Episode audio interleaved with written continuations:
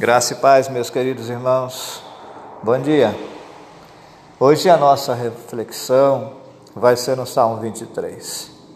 O texto, no versículo 1, diz assim: O Senhor é o meu pastor e nada me faltará. E ele segue falando sobre o que o pastor faz. Mas nós podemos ver, queridos, que a música sempre exerceu um papel muito importante para o povo de Deus. Ela é capaz de traduzir a densa teologia em suaves melodia. O hino que expressa a exposição da palavra pode levar mais rapidamente o pecador à conversão do que um extenso sermão. Os salmos fazem parte dos livros poéticos da Bíblia. Seu nome, no original hebraico, significa louvores a Deus. Por isso, podemos esperar mais ritmo nele do que rima propriamente dito. Um dos capítulos mais conhecidos da Bíblia é o Salmo 23. Nele, o autor revela a sua experiência pessoal e também pastoril quando ele cuidava dos rebanhos da sua família e ao mesmo tempo podia ver-se ali mesmo sendo cuidado pelo bom pastor, pelo Senhor. Como vemos alguns pontos, e aqui eu quero destacá-los. O primeiro, nós vemos que o Senhor é, é aquele que nos dá suprimento, que supre o nosso alimento. Quando ele diz: pastos verdejantes.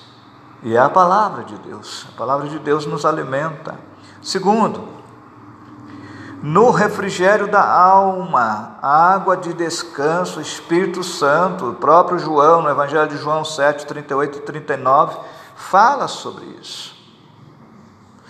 O ponto 3, ele fala na proteção contra perigos, contra os inimigos quando ele fala da sombra da morte. E aqui nós vemos o adversário. O Senhor é aquele que nos protege do inimigo.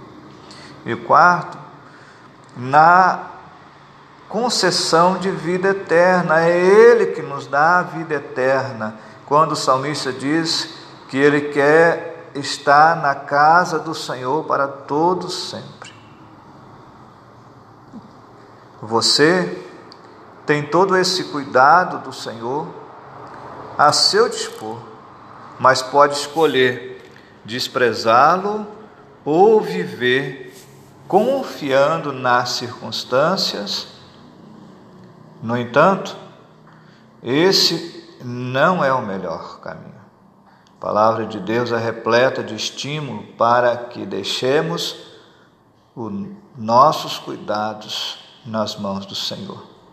E esta é a única alternativa para quem busca a paz.